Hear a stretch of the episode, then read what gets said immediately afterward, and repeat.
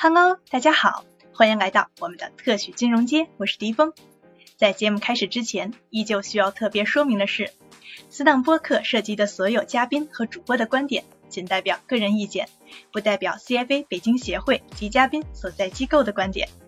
这期节目，我们很荣幸的邀请到了 CFA 北京协会 FAG 团队的三位成员，一起来探讨一下中国金融的开放史。FAG 全称 Financial Analyst Journal，金融分析师期刊，是由 CFA 协会主办的全球知名的投资管理领域专业期刊。二零二一年底，CFA 北京协会获得了期刊编辑部的授权。本项目定位于将期刊的优秀研究成果，尤其是对中国投资实践具有启发意义的研究成果，以中文推荐和综述的形式发布出来。目前，FAG 项目已有成员十五人，其中。项目的审教人一人，也是本期节目的其中一位嘉宾，来自阳光资产管理股份有限公司境外投资部部门负责人，清华大学金融科技研究院兼职研究员白雪石学石总。项目另有推荐人十四人，均为在金融投资实践和学术研究方面具有一定经验和成果的专业人士。我们邀请到的是秦秀婷和马如两位老师，欢迎三位嘉宾做客我们的特许金融街。本期节目中，我们将聊到股权分置改革、资产增长和股票回报的关系、全球兴起的新的配置策略和资产类别在中国的实践、中国 ADR 在收益和分散化上的独特价值，以及中国开放的历史新高度和对中国改革的促进等等，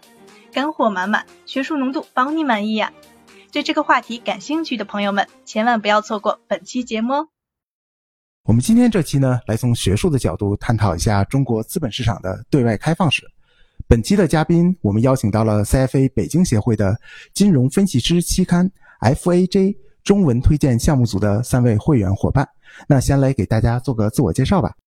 大家好，我是白雪石。各位听众，大家好，我是秦秀婷。大家好，我是马如。好，那雪石总，那 FAJ 呢，就是这个金融分析师期刊，它是一本什么样的期刊呢？那我们这次做这个研究的一个初衷又是怎么样的呢？呃，金融分析师这本期刊啊，它是我们呃金融分析师协会的会刊啊，美国特许金融分析师协会会刊。呃，这个刊物呢，它是一本面向实践者的学术期刊，所以它既具有实践的啊成分，也具有学术的成分。那么这本期刊呢，在美国的呃社会科学引文索引当中啊，现在排在啊二区，也就是排在啊前百分之二十五到百分之五十的这么一个范围，呃，是属于一本呃非常优秀的一本，既能够为啊各位读者提供啊学术洞见，也能够为大家带来啊实践者的真知灼见的这么一本期刊。那么从啊今年开始呢，啊我们北京金融分析师协会。呃，就开展了一个项目，啊，就叫做 FAJ 中文推荐项目。这个项目的目的呢，就是要把这些好的、优秀的英文的研究成果，啊，通过中文综述的方式，啊，注意是综述，而不是简单的翻译，啊，提供给啊我们啊整个的社会的公众，啊，那么我们呃这一次的这个研究的成果呢，呃，就是叫做从 FAJ 论文看中国资本市场对外开放史，啊，我们研究的。呃，就是我们把过去这二十年啊，中国资本市场对外开放以后啊，在这本期刊上发表的所有涉及到中国故事、中国话题、中国数据的啊研究成果啊，我们整理了出来，一共有九篇文章。那么这九篇文章呢，它分布在不同的时间啊，也正好呃是比较均匀的呃，这个呈现了我们国家在过去二十年资本市场对外开放过程当中啊发展的整个的历程。啊，所以我们以这种论文为线索啊，呈现的是我们开放的大逻辑和大历史啊，希望各位读者、各位听众能够和我们啊一起沉浸在这段历史当中，来感受啊我们国家对外开放的成就，也能够更好的去洞见啊我们对外开放的未来。啊，谢谢写诗总的介绍啊。那各位听众在听到本期节目的时候，那我们这篇《中国资本市场的对外开放史》其实已经会在我们北京金融分析师协会的公众号上上线了，然后也欢迎大家去阅读。那今天我们的节目呢，就请到了这篇文章的啊综述的三位作者，然后分别就这篇文章的五个部分给大家做一个梳理和介绍，然后我们也会这。对其中的一些内容进行探讨。那先请雪石总介绍一下我们这篇文章涉及了哪五个部分？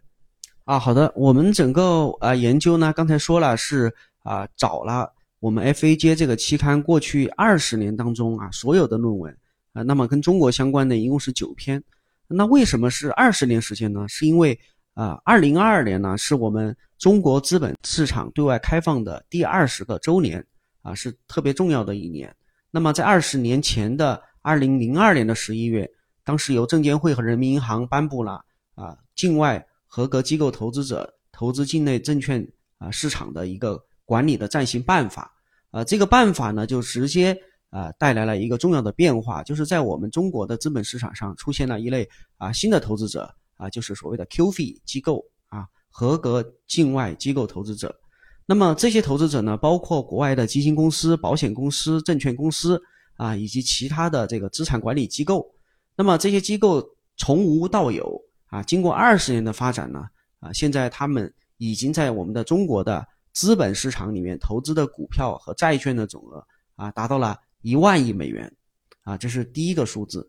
那么啊，同时呢，这些机构它还不仅投资在中国境内的啊资本市场。啊，随着我们国家对外开放的加速啊，啊，很多的中国的企业也到香港市场、到美国市场、伦敦市场啊去开展融资啊，那么充分利用这个全球资本市场发展的红利啊，所以呢，啊，全球的投资者、境外的投资者啊，也买了很多这个我们国家在啊境外发行的股票和债券，所以把这些境外的投资啊，投资在我们境外的市场和境内市场的股票和债券加总的话，那实际这个规模已经达到了。啊，两万亿美金，啊，这是二十年来的一个重要的发展。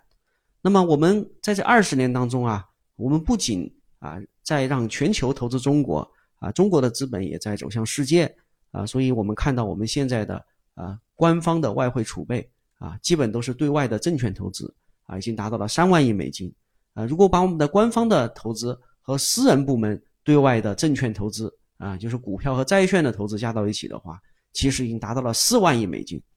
啊，所以我们在做这次研究的时候，我们就啊发现呢，就是二十年的时间啊，其实我们国家就经历了一二三四这四个数字的一个变化。那么我们这一次的这个脉络呢，啊，就是把我们这一二三四的这个过程呢，啊，划分了这个呃几个时间段。第一个时间段呢，我们认为啊，就是在我们在刚刚啊对外啊打开我们资资本市场大门的时候。这个时候啊，我们的国家正在处在这个股权分置改革的前后，那么这是非常重要的一次改革。这个改革直接带来了一个变化，就是我们国家的资本市场啊，从一个呃从一个出生的市场变成了一个呃可投资的一个市场，呃有大量的这个呃股票从非流通状态转入流通状态，从而真正的能够为投资者带来配置的机会。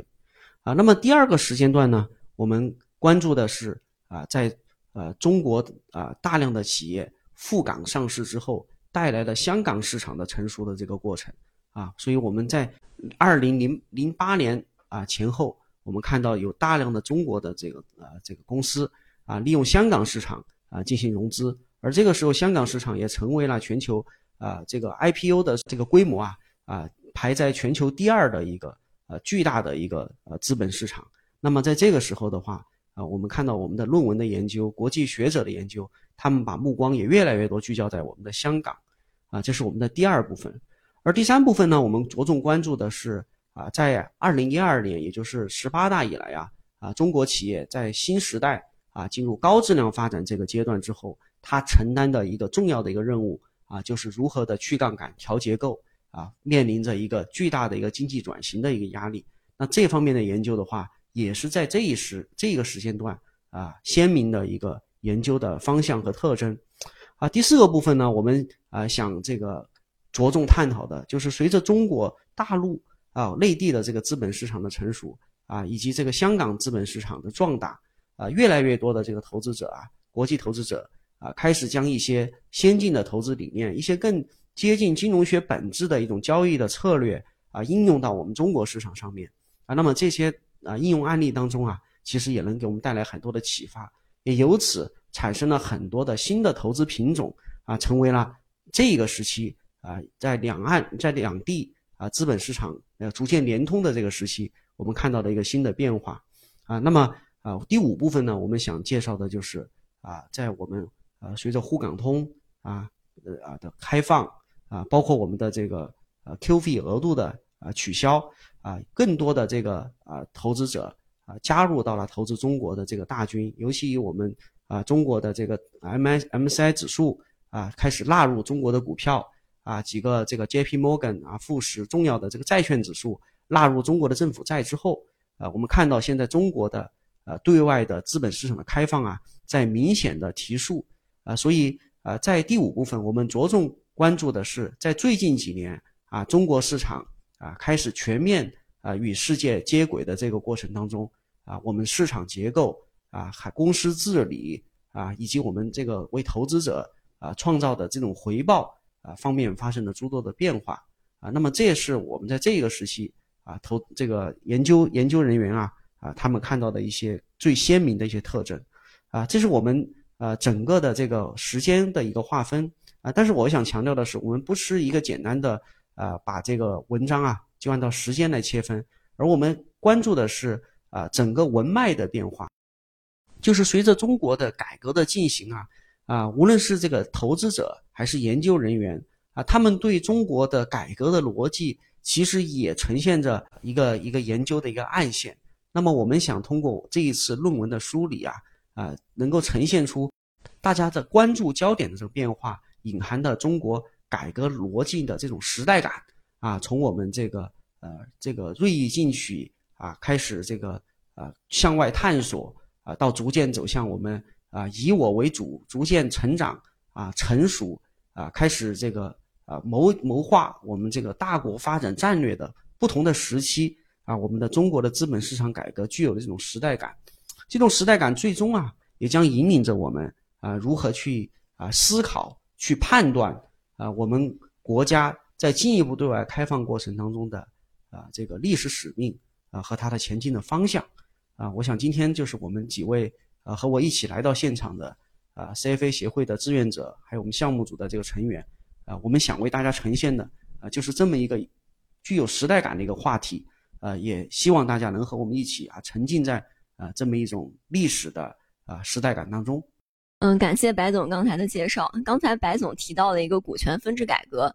那么股权分置改革呢，其实是在中国资本市场发展历史过程中是一个具有里程碑的事件，它解决了中国资本市场发展之初同股不同权的一个问题。那么我们 FAJ 上针对中国资本市场发展这一特殊历史时期，也是有一篇有趣的文章。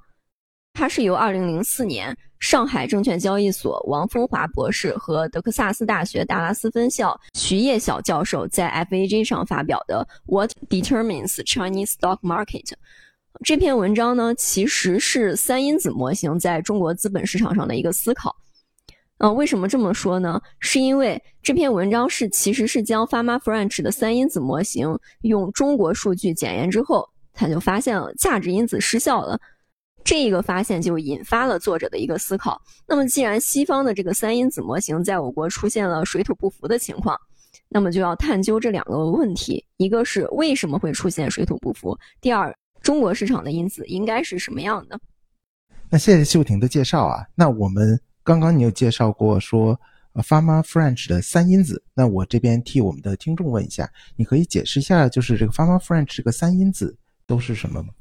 嗯，其实 Fama French 的三因子是对我们谈判模型的一个扩展。那么在谈判模型里面，他们认为证券资产的一个预期收益和它的那个市场贝塔之间存在一个正向的一个线性关系，也就是我们贝塔越大，资产的一个预期收益越大，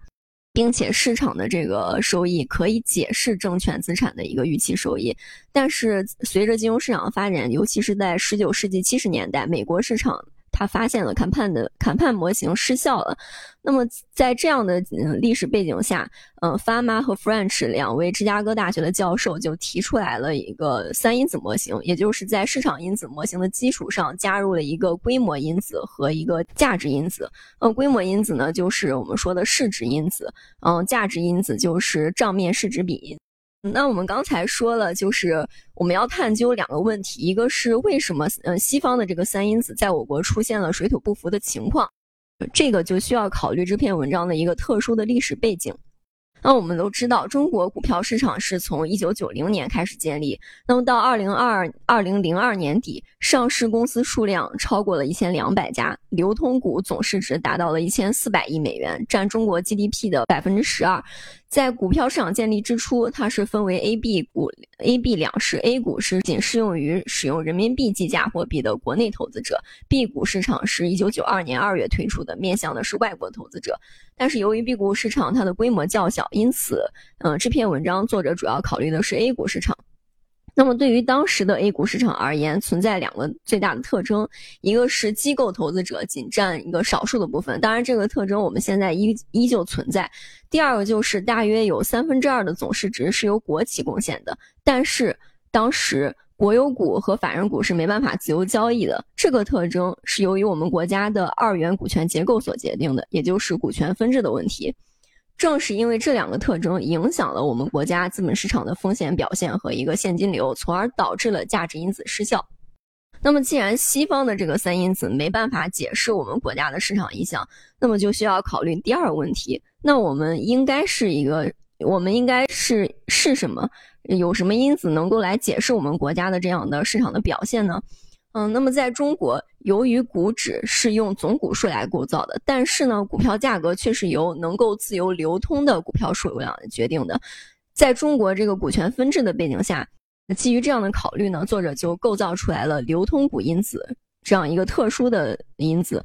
投资组合，它是嗯，它具体是这么构造的：首先，基于每年六月末可交易股票数量计算个股市值，然后来排序，就从大到小进行排序，分为五组。随后呢，在每一个规模下，再按照流通股占比进行排序，也是从从小到大依次排列，分为十组。结果发现。流通股占比高的投资组合的收益要显著显著高于流通股占比低的一个组合收益。那么有了这样的发现之后呢，作者其实就是继续按照构造三因子模型的这个逻辑，用流通股因子代替价值因子，构造出了属于中国的三因子模型。结果就发现了加入流通股因子之后，它的那个阿尔法不再显著了。也就是说，在中国市场上，那个 free float 这个因子能够有效的解释股票市场收益。不过呢，在之后随着股权分置改革的完成，这个具有浓厚历史色彩的这个因子也是退出了我们的历史舞台。股权分置改革这个是中国特别有趣的一个历史事件。然后刚刚你有介绍过说中国的这个股指呢是由这个总股数来构造的。那我看一下我的理解是不是正确的啊？就是因为我们知道这个股票的指数。一般都是市值加权的。那中国普遍使用的这个股票指数，它的这个市值里面，在当时的市场环境下，是不是也包含了就是我们不能够自由流通的这部分股股份所构成的一些市值呢？嗯，是这样的，没错。所以作者在这篇文章的时候，他对那个简就是公司规模因子也做了一点点改进，也就是仅用我们的流通股，然后乘以它的股价来构造了规模因子。如果是我们以一个呃大部分都是不流通的这样的一个市值来构造的一个股指，那是不是意味着在当时的市场环境下，那我用很少的资金其实就能够撬动这个当时这个股票指数的一个大幅的一个波动？之所以会形成这样的特征，是因为中国股市当时最大的特点是国有股、法人股上市时它承诺不流通，因此呢，各股票只有流通股在市场中按照股价进行交易，但是指数却是依照总股本加权计算形成的，并且呢，由于总股本较大，但是流通股数较少，因此就可以用动用少量的资金来影响个股的走势，从而形成对指数的部分控制，也就是我们说的以少控多的特点。对，那我们当时有没有考虑过，比如说去修改这个呃股票指数的一些方式，比如说引入这个流动性的市值加权？当时的计算方法其实还是按照就是它的股票指数还是依据总股本加权来计算的。了解。那我还有一个特别感兴趣的问题，就是在我们做股权分置改革的时候，那其实，呃，就我的了解，就是我们需要把啊无法流通的这部分股份，然后把它投入市场，让它变成可流通。那这部分的时候，它自然会影响到，那我已经购买了可流通。股票的这部分投资者，那当时我们具体的一个路径和操作的方式是怎么能确保我们市场上的投资者不受到一个利益上的损害呢？嗯，您说的这个问题其实是后来在股权分置嗯提案的时候考虑的一个叫对价的问题，也就是说，因为那些非流通股，就比如说国有股和法人股，它想要变得流通，那就是需要去购买一个流通。这个流通的权利，那么也就是需要向那些持有流通股的呃股民，然后提供一个，就是给他们一定的补偿，也就是我们所说的对价。谢谢。那我们看到中国在这个股权分置改革的这个过程之中，其实也造就了我们中国资本市场上最大的一个牛市，一直到零七年。我们当时的股指，我印象中到达了六千一百二十四点。那这个过程为什么股权分置改革能对这个市场的信心有这么大的促进作用？为什么能造就当时啊，应该是我们 A 股史上最大的一个牛市呢？我自己个人理解是在此之前，我们的市场其实是它的那个价格发现功能功能并不完善，尤其是在股权分置之前，嗯，因为存在这个问题，导致。嗯，这个市场的价格其实是扭曲的，它并不能由总股本决定，只能由那流通股来，就是流通股的数量来决定，使得我们的价格发现功能失效。而自从那个股权分置改革之后，呃，部分流就是使得那些法人股和国有股可以进入市场进行流通了，也是把把我们的市场的流动性得以提升。其实这是一个非常大的一个提振的效果。啊，另外补充一下，就是其实在这个后续。啊，随着中国股权分置改革的这个呃过程的呃开展，呃，国际的投资者啊，他也越来越意识到，就是一个市场的可投资的市场啊的股份数量或者说市值规模啊，相较于这个总股本和总市值规模，是一个呃更加与投资决策相关的啊一个啊一个参考的指标啊，所以在后续的这个包括 MSCI 啊制定它的呃市值指加权指数的时候啊，它也。啊，特别强调了，就是要以这种可流通啊、可交易的市值规模作为一个权重啊，这也是呃中国的这样一个特殊的这个市场、特殊的阶段啊，对于整个的全球的啊投资者，他们在指数设计和投资策略方面啊产生的一个啊推动作用啊，所以我想这也是为什么就是后面我们看到了就 A 股出现了啊一个波澜壮阔的牛市啊，这个牛市啊它达到了这种高度，至今未被突破。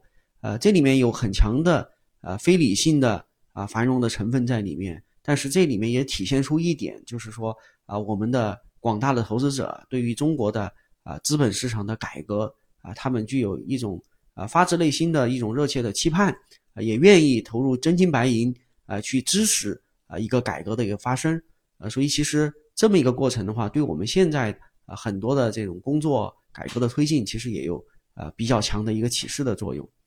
啊，这是我们啊第一部分的一些介绍。那么，呃，我们想在介绍中国啊这个 A 股市场的啊发展啊改革的这个同时啊，我们还要这个关注到一个重要的一个逻辑，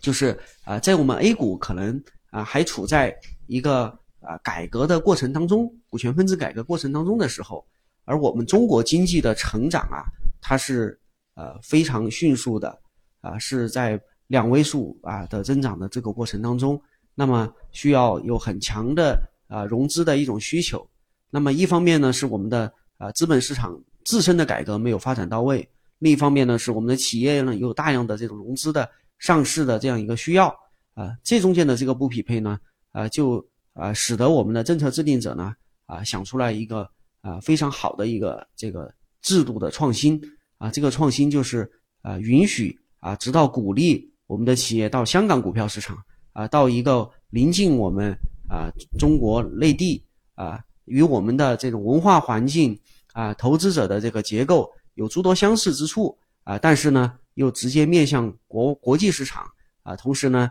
又有相对这个成熟的这个机构和这种制度环境这么一个这么一个市场当中啊去开展融资。啊，所以在这个过程当中啊，香港市场它的成熟啊就应运而生。啊，所以我们可以看到在港股啊历史上啊最辉煌的时期啊，正是啊香港回归之后的啊这十到十五年的这个时期，这个时期正是我们啊 A 股市场的改革期啊，同时也是中国经济的高速成长期。那么这个时候，我们香港市场啊，作为啊全球市场的一个明珠啊，是当之无愧的啊。那么我们啊第二部分呢，我们请马如来介绍一下啊这一时期的香港股票市场的成熟。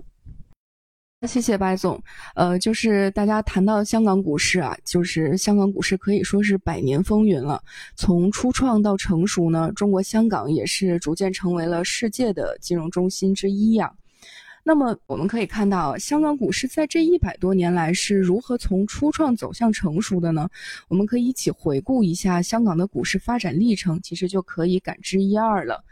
呃，香港呢，在一八九一年的时候呢，就成立了第一个正式的股票经济协会，然后到了一九八六年呢，包括远东啊、金银还有九龙以及。之前的那个香港交易所四会就合并成立了联交所，这期间呢，香港股市一直伴随着香港经济稳步发展，呃，再到一九八六年的九月二十二日，呃，这是一个非常重要的日子啊。为什么重要呢？因为这一天呢，联交所正式被接纳为了国际证券交易所联会的会员，这也就标志着香港证券市场呢进入了国际化、现代化的证券市场的行列。到了一九九三年呢，随着咱们国家经济的稳步增长啊，以及社会主义经济的一个市场经济的一个提出，呃，中央驻港的中资机构呢，直接参与了内地大型国有企业股的在港上市，也就是我们所说的这个 H 股。同时呢，在那个时期呢，外资也纷纷的涌向香港，恒生指数呢也一直连连上升，香港股市呢也进一步的蓬勃发展。我们再到一九九七年香港回归以后呢，更多的内地企业呢赴港上市了，这也极大的扩充了香港股市的市容量，进一步的繁荣了香港市场。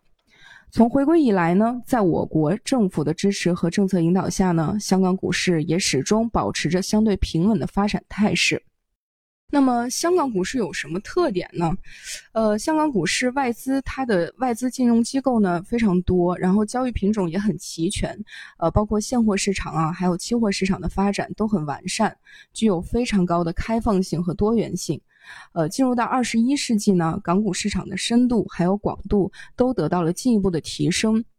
在零六年的时候呢，香港金融管理局也提出了走进去向内地提供服务的一个发展方向，呃，为内地企业的香港融资呢进一步创造了融资工具及便利条件。零六年呢，这一年是非常不俗的一年，呃，香港股市呢集资的总额呢就达到了五千多亿港元，其中呢仅在主板进行的 IPO 集资总额呢就达到了三千三百亿港元，是前一年的。一千六百五十亿港元的两倍，这呢也使得香港交易所呢直接超越了纽交所，成为了仅次于伦敦的全球 IPO 集资额第二高的市场，啊，也被国际金融公司呢列为了发达股市之一。到了零七年呢，港股市场呢更是上了一个新的台阶。零七年的八月二十号，国家外汇管理局呢宣布，在天津滨海新区进行了一个试点，就是允许境内的居民呢以自有的外汇或者人民币购汇的方式呢，直接投资香港的证券市场。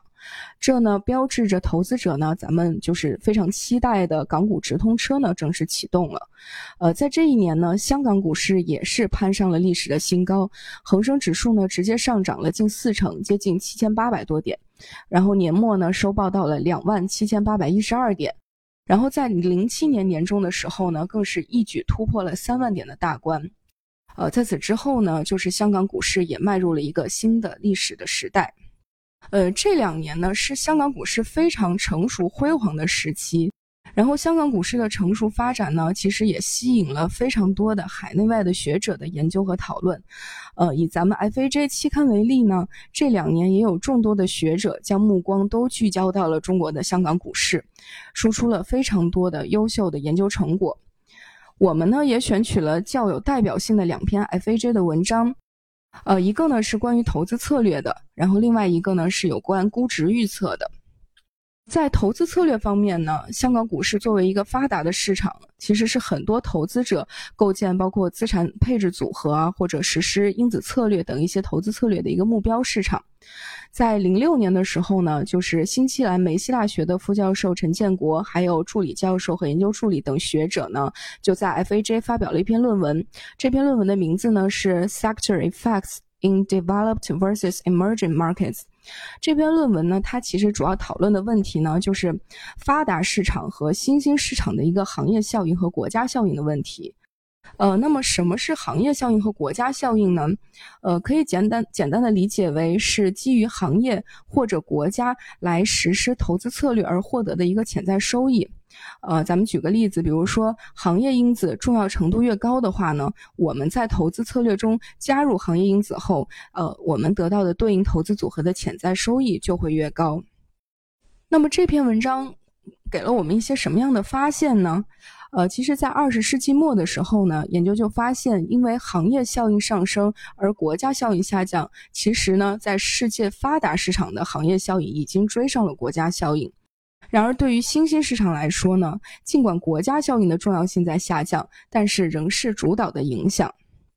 那么，从这篇文章中，我们可以获得哪些启发呢？它其实是一个。就是为做全球化的配置资产的投资经理提供新的分散化方法的一篇论文，并且呢，这篇论文也提供了一种获取超额收益的一个思路。作为投资者呢，投资发达市场时，除了考虑国别因子外，还应当考虑行业因子；而投资新兴市场时呢，就需要更为关注国别因子对于投资组合的一个影响了。比如说，我们构建一个轮动的一个投资组合策略的时候呢，这个策略呢是按照国家或者行业来排名，然后使用一个动量型的策略来制定下一个时期的投资组合。那么我们在发达市场的投资中呢，我们可以尝试按照行业排名来构建轮动策略；而在新兴市场的时候呢，可以尝试按照国家的排名来构建轮动的策略。从咱们国内来看呢，其实这篇论文也提供了一定的指引，呃，比如投资咱们国内内地的股股市的时候呢，可以借鉴新兴市场的一个研究结论，多考虑国别因素，多关注比如说宏观因子，像政治稳定性啊，或者经济增长率啊、人口啊等因素；而在投资像中国香港股市这种相对成熟的这个市场的时候呢，就可以借鉴文中这个。成熟发达市场的这个实证的经验，可以考虑呃行业发展等相关的一个因素。呃，上面我们谈到的呢是关于投资策略方面的一个就是论文的一个情况。然后在股价预测方面呢，其实刚才我们也提到了，成熟的这个香港股市呢，也是众多投资者探究估值的有效性，呃，寻找最优估值方法的一个目标市场。在零七年的时候呢，加州大学洛杉矶分校的副教授刘进，还有哥伦比亚大学副教授 Doranism，还有耶鲁大学的一个讲席教授 Jacob Thomas，也在 FAJ 发表了一篇论文，呃，名字呢是 Is Cash Flow King in Valuations？呃，这篇文章呢，它其实就是探讨了在倍数估值法中使用现金流和盈利指标哪一个更具有更好的一个估值表现。其实为什么会抛出这个问题呢？可能现在看来，多数研究员都会一致的将 PE 作为咱们股票估值的一个首选指标啊。但是回到当年的话，其实选择 PE 还是其他的倍数估值指标，还是经过大量的研究讨论过的。呃，因为当时呢，业内普遍认为现金流的指标是可以避免一些利润操纵的问题，所以呢，很多分析师都更倾向于使用现金流的指标来考察企业的这个盈利的质量。但是回到了股价估值预测的这个环节呢，是否现金流指标同样可以有更优的一个估值表现，我们可能就要画一个问号了。所以呢，其实论文呢就是对这个盈利倍数，也就是 P/E，它的这个估值表现和基于这个我们提到的现金流指标的估值表现进行了比较。然后呢，这篇文章也是为了保证讨论的更为充分啊，他在那个选取呃选取现金流指标的时候呢，就选取了两个现金流指标，一个呢是经营性现金流，也就是 P/O/C/F，还有一个就是股息的指标，也就是 P/D。那么文章有什么发现呢？其实通过比较呢，作者呢他发现呢，采用实际盈利的这个倍数估值要优于采用现金流的这个倍倍数估值，并且呢，两者的预测数据的估值要优于实际数据的估值。同时呢，盈利数据的估值表现呢，它改善的会更多。因此呢，其实现金流倍数的这个支持者呢，其实也应该多考虑使用盈利倍数，也就是用 PE 去估值，呃，这个做股票的这个价格的预测。呃，因为呢，采用 PE 进行估值呢，从文中的这个结论来看，对于绝大多数公司来说都是非常准确的。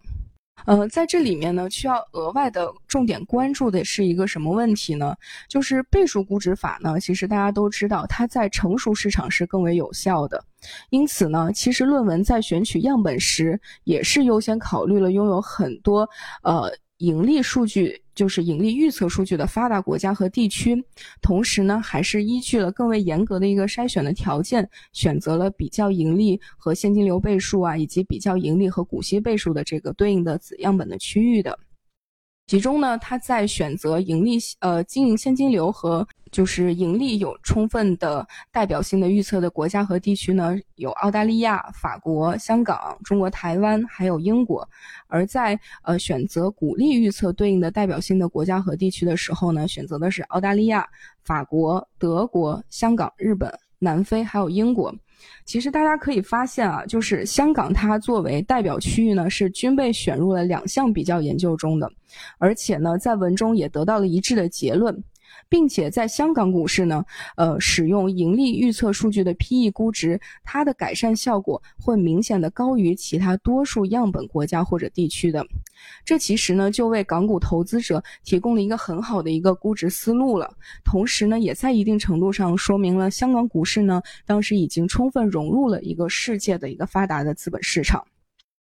然后从刚才所提到的。不论是香港股市的发展脉络，还是学者对于香港股市的关注，其实香港股市的鼎盛发展，它是离不开香港，嗯，就是成熟与新兴兼备的一个市场特色。一方面呢，我们可以看到香港的证券市场与中国内地的经济是紧密联系的，呃，境内企业呢在香港上市筹资，境内居民呢也倾向于把香港市场作为个人资金出海的第一个选择。然后另一方面呢，香港市场它的投资主体的这个国际特点也是非常显著的。当年呢，还是香港联交所的时候，香港就拥有了非常先进的交易交收的系统了，同时呢，具有世界水准的一个监管的架构和管理能力，所以它的这个欧美的投资者的占比是非常之高的。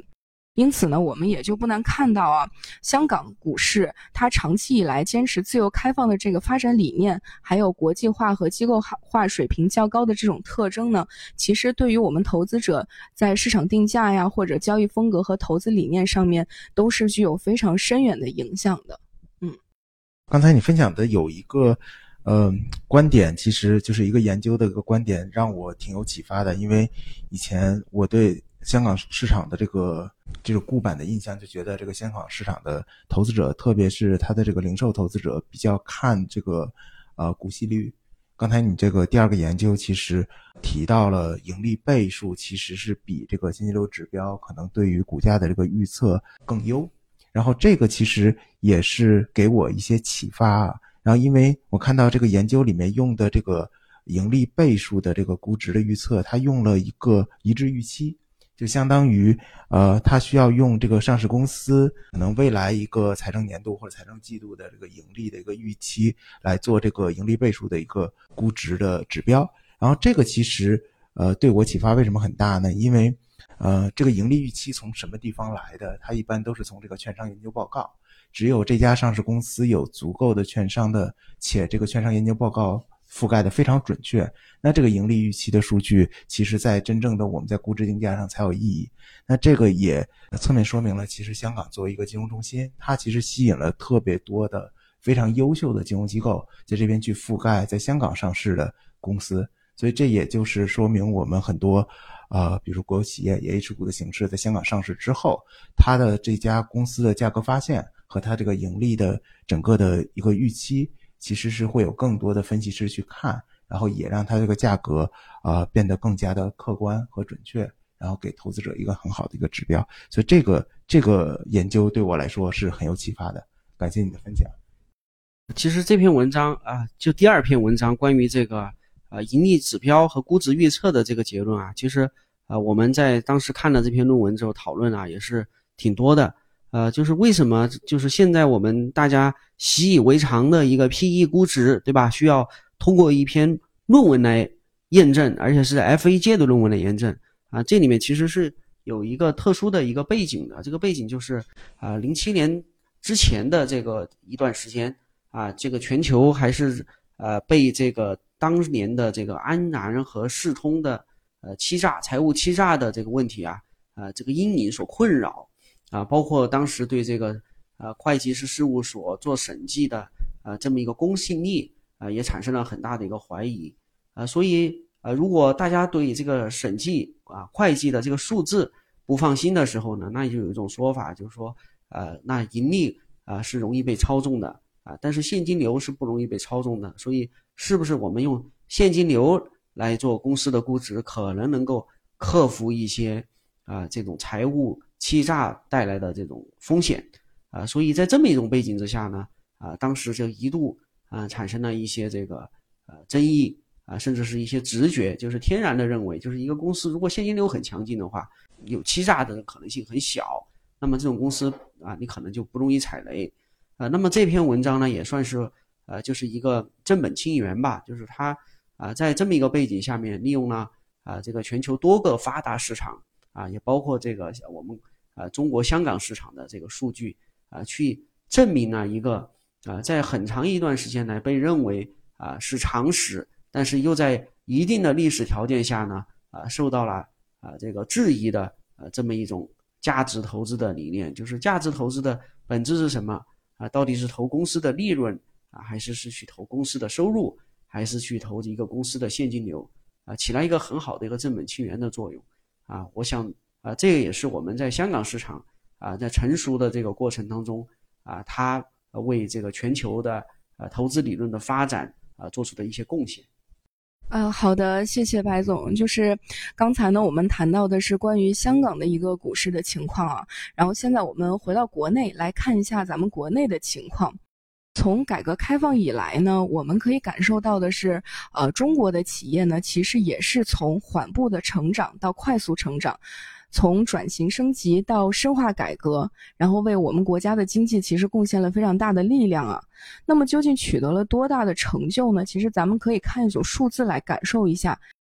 呃，过去十年的这个区间呢，呃，我国的经济总量呢，从一二年的五十三点九万亿，直接上升到了二一年的一百一十四点四万亿。然后市场主体的总量呢，也是由一二年的五千五百万户上升到了二一年的一点五四亿户。可以看到，我们国家的市场主体的总量和经济总量均实现了翻番。这其中呢，既有经济体制改革和对外开放的一个成果，也体现出了一个鲜明的时代烙印。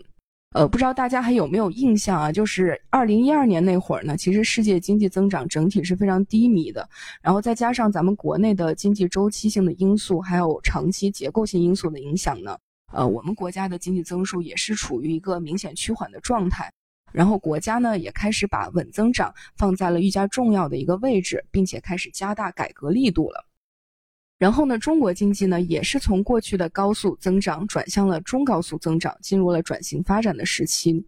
在那个时候呢，一些企业仍然进行了一个盲目的融资举债，比如在招商引资的过程中呢，就有呃贪大求全的问题。呃，比如说呢，在引进外资的过程中呢，缺乏长远的目标和规划，一味的追求扩大企业的生产规模，而且只注重眼前的利益，这样呢，不仅导致企业内部资金紧张，而且还带来了包括潜在的呃环境污染啊、能源消耗、国土资源流失流失等一系列的这种外部性的问题。然后这些企业呢，在这场盲目的呃资源的竞争中呢，也也陷入了一个危险的境地。因此呢，其实要求企业转变发展方式的呼声呢，也变得更加的强烈了。大家就越来越意识到了，大手笔的一个资本运作和急速的扩张，不仅会危及资金的安全，更会进一步的损害股东的利益。其实呢，在同一时期，呃，关于资产规模和企业预期回报之间的关系呢，已经有学者进行了研究。在零八年的时候呢，呃，Cooper 等学者呢，利用了四十年的美国股市的一个数据呢，就对总资产增长率的这个影响进行了研究，并且发现了资产增长效应。呃，什么是资产增长效应呢？呃，这个效应呢，其实就是指。投资对于股票的预期收益存在显著的一个负面影响，也就是说，资产的扩张速度越快的公司，未来的股票收益反而较低。在此基础之上呢，FAJ 也提供了重要的理论依据。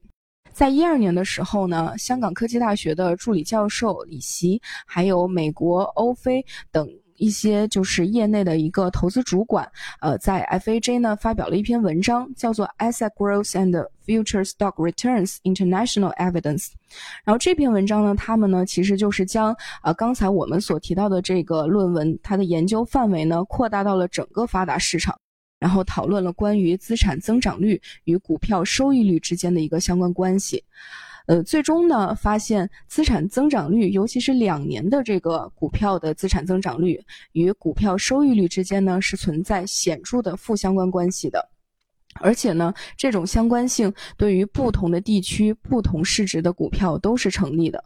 同样，在这篇文章中呢，香港也以累计一万两千多的观测值呢，为发达的市场股票收益率的研究贡献了宝贵的经验。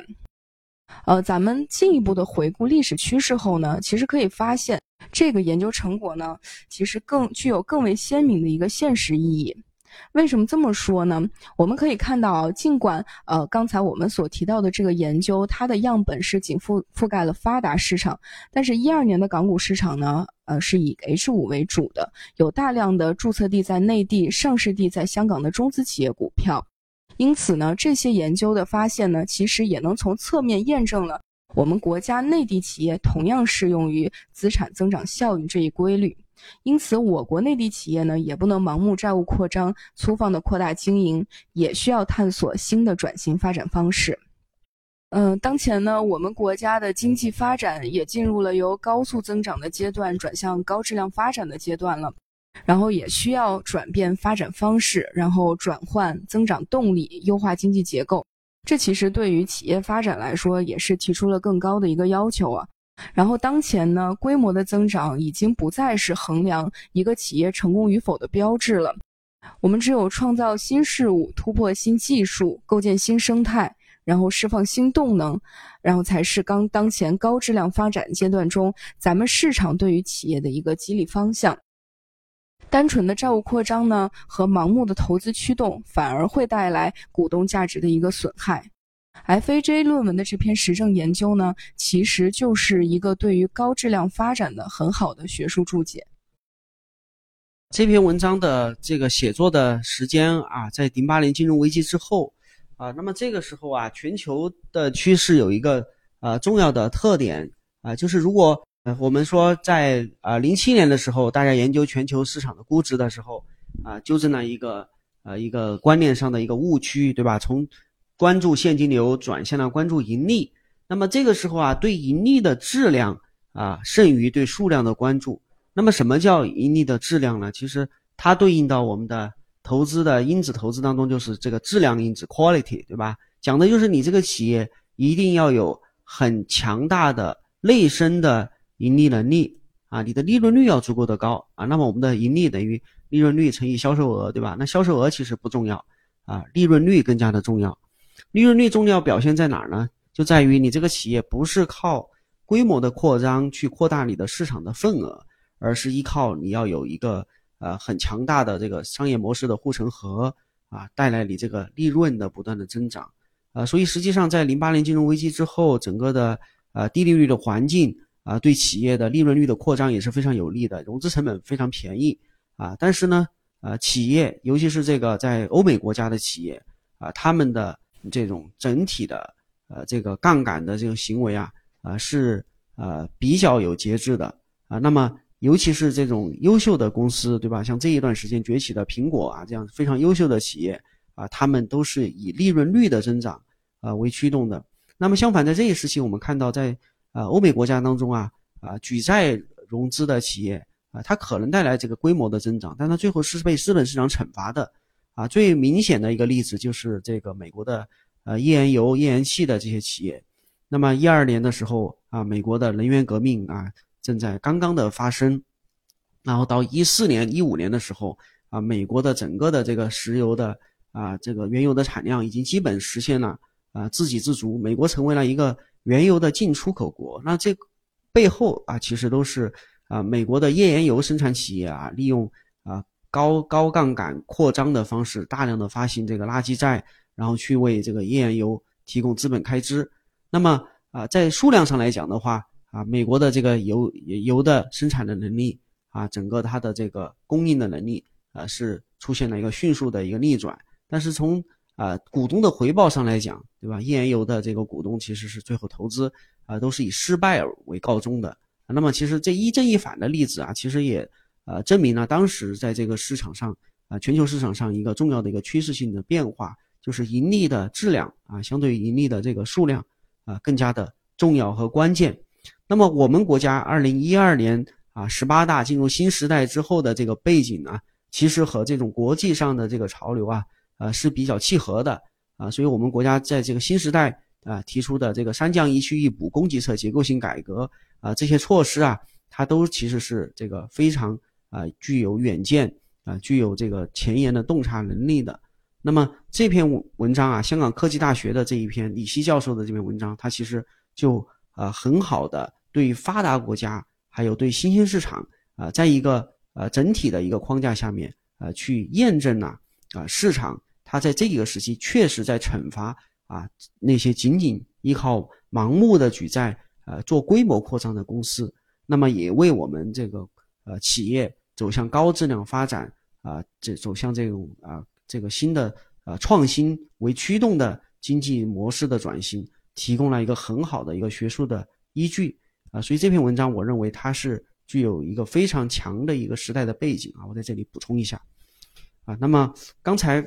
我们两位这个志愿者啊，他们呃分别就是从我们内地内地市场，还有香港市场啊，从不同的时期、不同的角度啊，去回顾了我们呃中国的资本市场在呃第一个十年当中开放的第一个十年当中啊，它的一个发展的历程。那在第二个十年之后呢，呃，我想呃它有一个呃巨大的一个不同啊，这个不同就是。啊，随着开放走向深入和成熟，那么在中国的呃资本市场啊，我讲的是包括香港啊，包括这个内地市场，也包括我们这个在海外上市的中国公司啊在内的这种广义的中国资本市场啊在内的市场的参与者啊，他们也在走向啊对这个市场进一步的探究、深入的探索，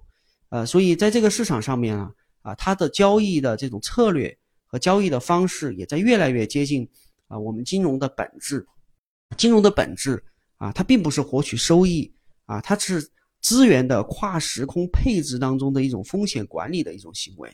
啊。首先，它必须要有资源的跨时空配置，对吧？如果资源不需要跨时空配置啊，以这个阿罗德布鲁啊一般均衡来说的话啊，那我们就不需要做任何的交易啊，因为我们可以预期到我们未来啊需要什么。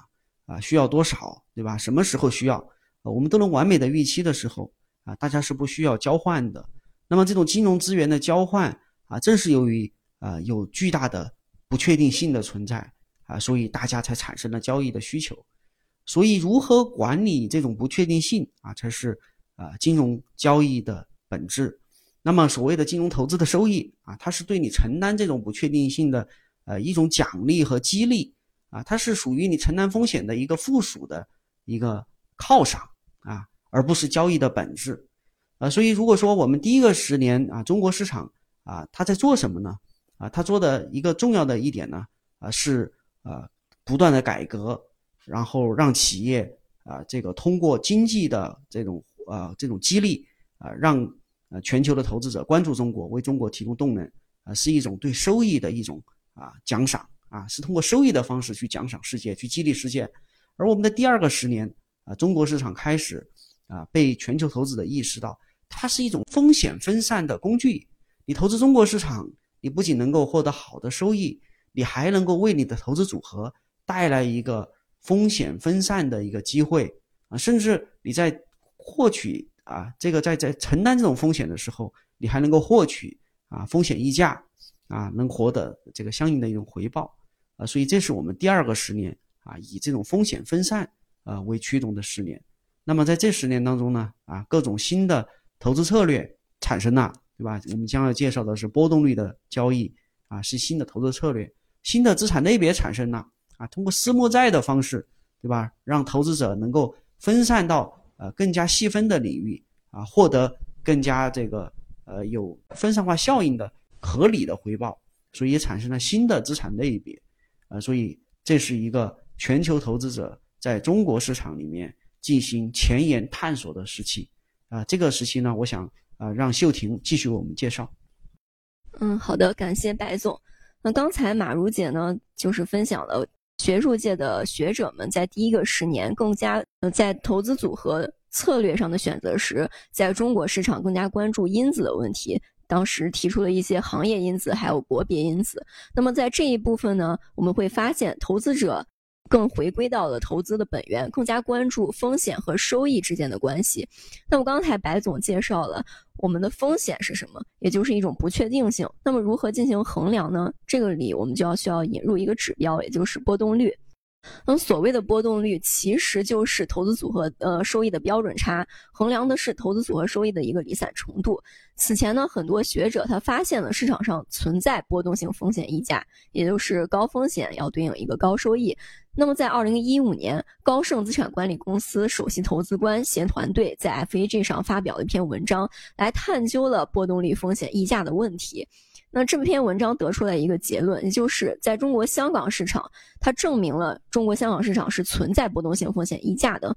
那么这篇文章它其实是有一个前提假设的，就是绝大多数的投资者是一个风险厌恶型的，因此在投资过程中，投资者会依靠各种避险方式，比如说买入期权来确保自己的收益。但是如果市场上的投资者都进行避险操作呢，这个时候投资组合的价值就会高于公允价值。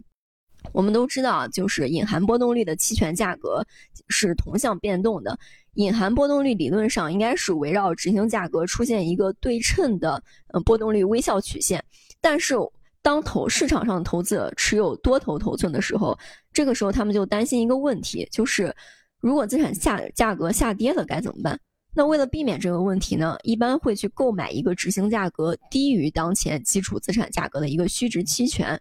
那么从供求的角度来看，当市场上购买的人多了，那么虚值期权的价格就会上升，从而导致银含波动率上升，从而导致波动率曲线呈现一种非对称的情况，也就是我们对称的波动率微笑，它可能笑歪了。那么从波动率溢价的角度来看，投资者就应该在期权市场上做空波动率。从而获得波动率风险溢价。那么从这个角度出发，作者就利用1995年和2015年的股票、债券、商品和货币等全球34种资产，然后利用这些资产呢，作者按照已实现的波动率进行等风险加权，构造出来一个作者称之为 GVCP 的一个大波动率投资组合的一个指数。那么利用这个指数呢，作者谈对嗯波动率风险溢价进行了探究。那我们之前谈到了作者他是主张做空波动率的，那么具体是如何做空呢？对于股票和货币，做空的收益是主要来源于方差互换。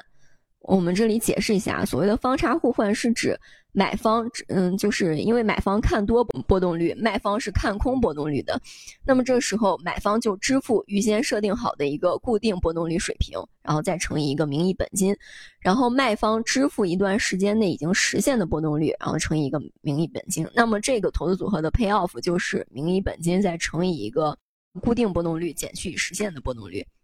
那么对于固收和商品类的产品，它的做空收益主要是通过。Straddles 和那个 Delta Hedge 来实现的。那所谓的 Straddle 就是同时买入相同执行价格、相同到期日，然后同种标的资产的看涨期权和看跌期权。那么 Delta 它其实是衡量了投资组合的价值如何跟随那个 underlying 这个资产变化而变化的。比如说，我们以股票为例，当 Delta 为正的时候，它就意味着当我们的股票价格上升的时候，这个 portfolio 的价值会增大。那么反之呢，当德尔塔为负的时候，意味着当股票价格上涨的时候，我们这个 portfolio 就会亏钱。那么投资组合在构建的时候，其实我们是要追求一个概念，就叫做德尔塔中性，也就是德尔塔为零。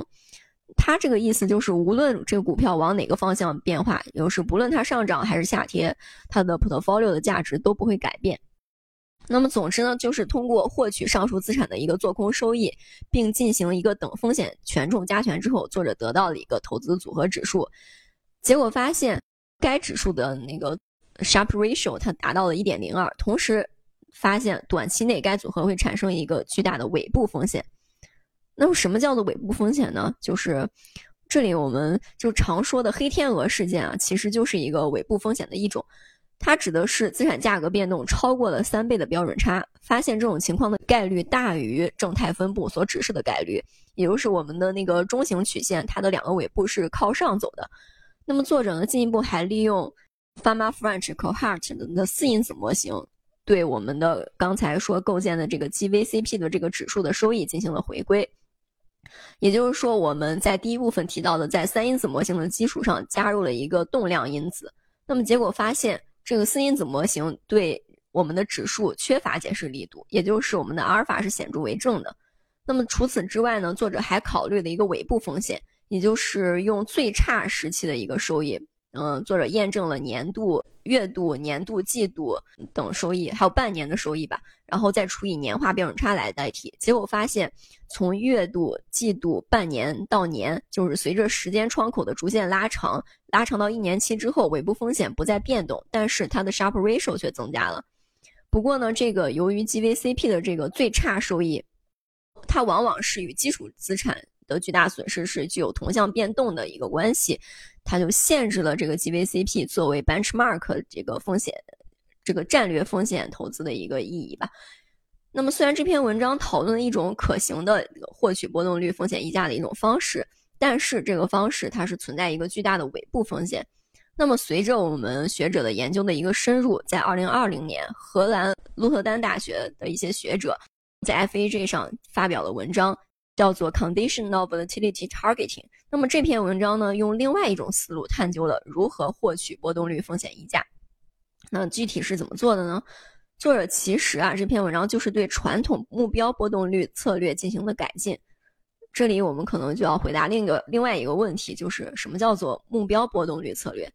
它其实很简单，就是设定一个嗯一个目标的波动率，那么通过调整组合中风险资产的比例。来实现这个目标。具体来说，就是在事前我们设定一个目标的波动率，那么结合风险资产当前的一个波动水平，来动态调整仓位。在波动率高的时候低配这些资产，然后在波动率低的时候高配这些风险资产，从而实现一个事后的组合波动率，让这个事后的组合波动率波动率能够接近我们预先接近我们预先设定的这个目标。那么，作者首先用这种传统的波动率管理策略进行了检验，结果发现该策略同样在港股市场上失效了。原因呢，是在于我们传统的目标波动率策略是假设各类资产在各种波动率状态下是按照同样的目标来进行调整的，那么带来的收益我们就。假设应该它是一致的，但实际情况并非如此。也就是说，不同波动率状态下，同样调整带来的收益，它并不是一致的。那么，带着这个逻辑，我们作者对目标目标波动率管理策略进行了改进。具体是怎么做的呢？嗯，作者是用港股组合波动率大小，然后分为高、中、低三种，并有条件的实行目标波动率策略管理，也就是为每一组分别设定一个目标。具体是用过去一段时间内以时间的波动率来代替了这个目标，然后根据组合的杠杆限制和波动率目标，在高波动率状态下减小风险头寸的暴露，在低波动率状态下通过杠杆增加风险暴露，而在中等波动率状态下它是不做调整的。结果发现这个策略在港股组合中能够显著提升我们的 s h a r p ratio。并且，嗯，同样，它也在国内的股票、还有债券以及衍生水衍生品市场上进行了检验，也发现了这个策略同样可以运用以上是嗯三个市场。那么在二零一五年那篇文章，它是验证了香港市场中是存在波动率的。但是当时作者构造的投资组合虽然可以获得一个比较高的 s h a r p ratio，但是也同样带来了一个肥尾的风险，并且由于香港市场比较高的一个做空成本，导致了这个策略是失效的。那么在二零二零年这篇文章就进一步探究了波动率风险溢价，通过改进波动率管理策略，然后获取了香港市场上波动率的一个风险溢价。嗯，不过除了改进投资策略获取超额收益之外，我们也可以换一个思路，也就是拓宽可投资种类，探索一个新的资产类别，同样也可以获取我们的超额收益。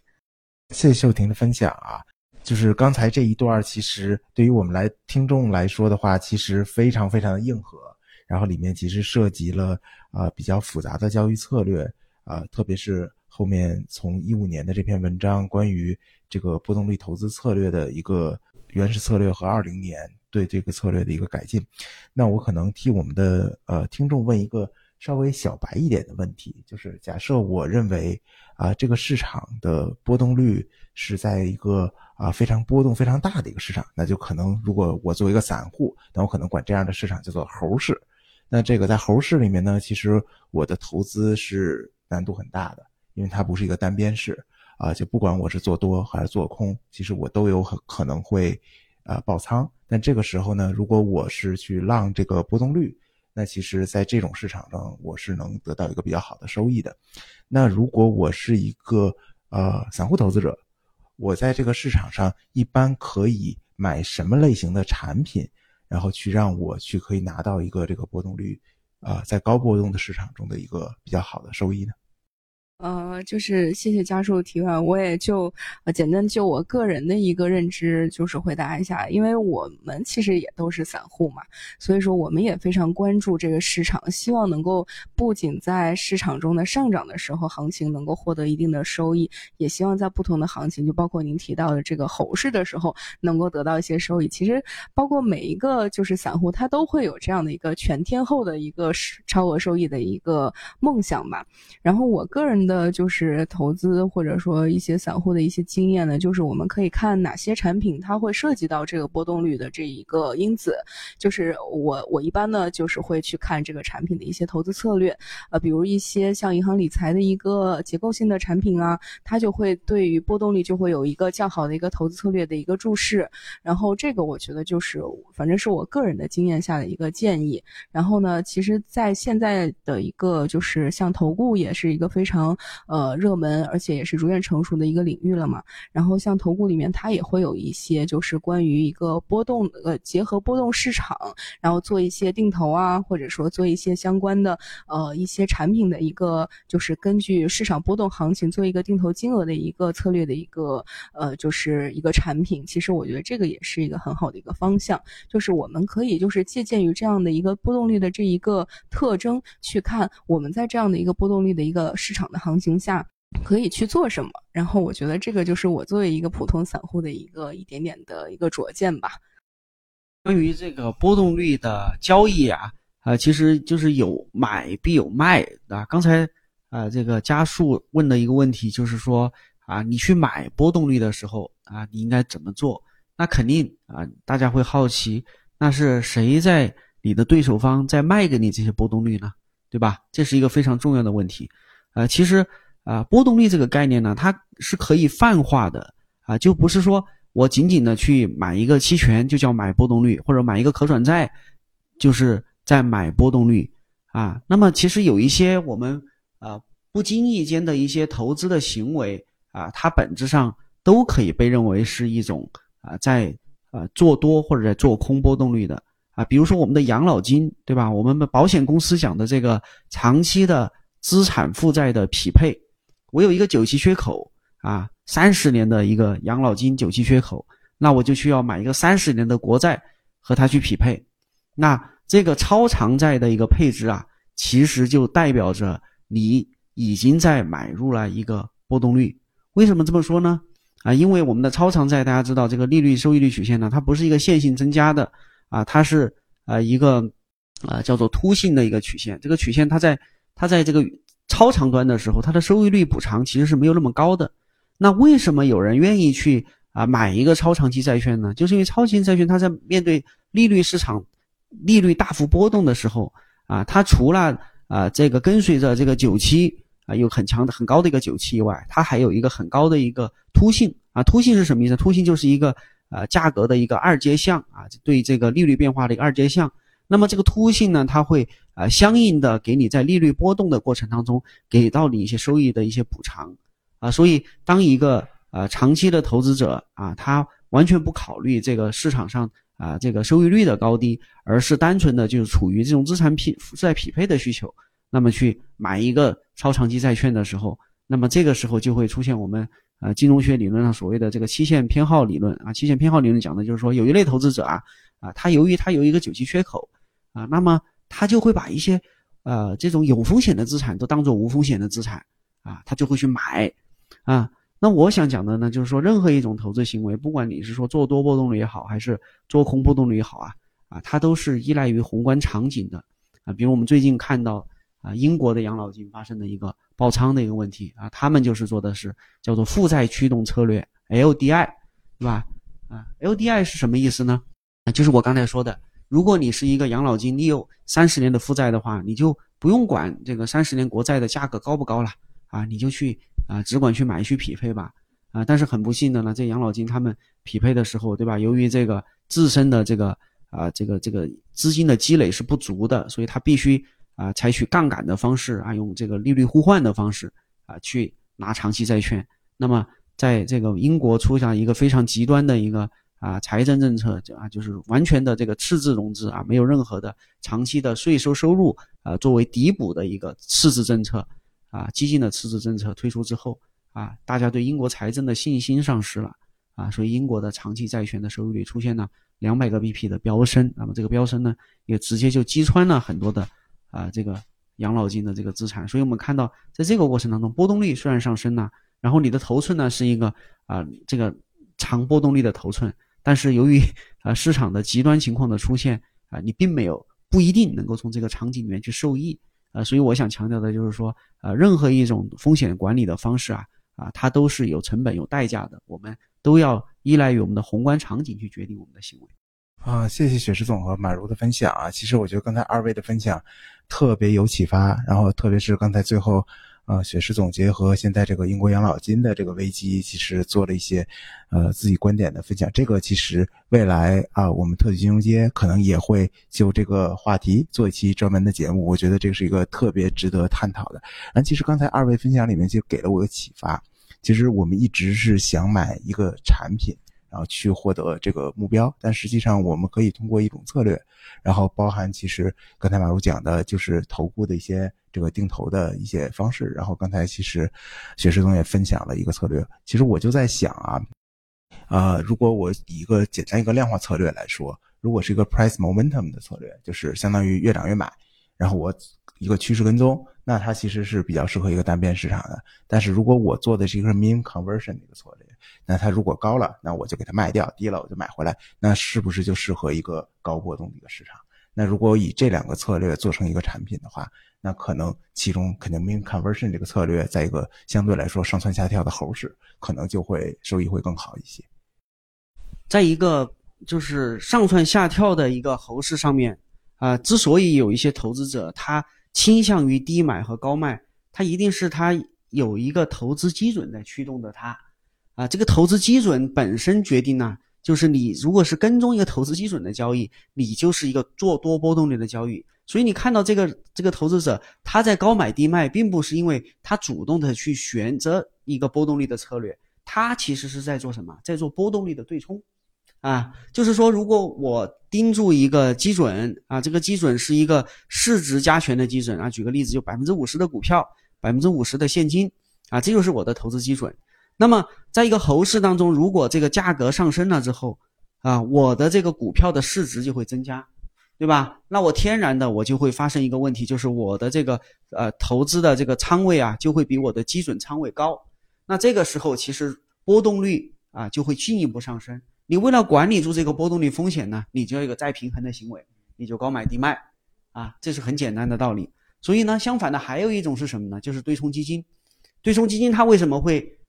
追着这个趋势去做交易呢？因为很多的对冲基金啊，就是刚才讲的这个高盛的这种策略，它是做空波动率的，它卖出了大量的期权，卖出大量的期权意味着什么呢？意味着当价格发生一个正向变动的时候啊，它的这个风险敞口啊会进一步的放大，所以它不得不去通过增加它的这个啊这个这个现现货的对冲来管理住它这个敞口，所以它的这个风险的管理的方式呢，就和我们看到的一个。啊，non-only 的投资者啊，跟随基准 non-only 投资者，他的行为模式是相反的。正是这种行为模式的相反呢，最后就决定了市场的结果的不同。所以，这种猴式的出现还是单边式的出现啊，它其实是一个结果。这个结果是取决于在这个市场上哪一类投资者做主导。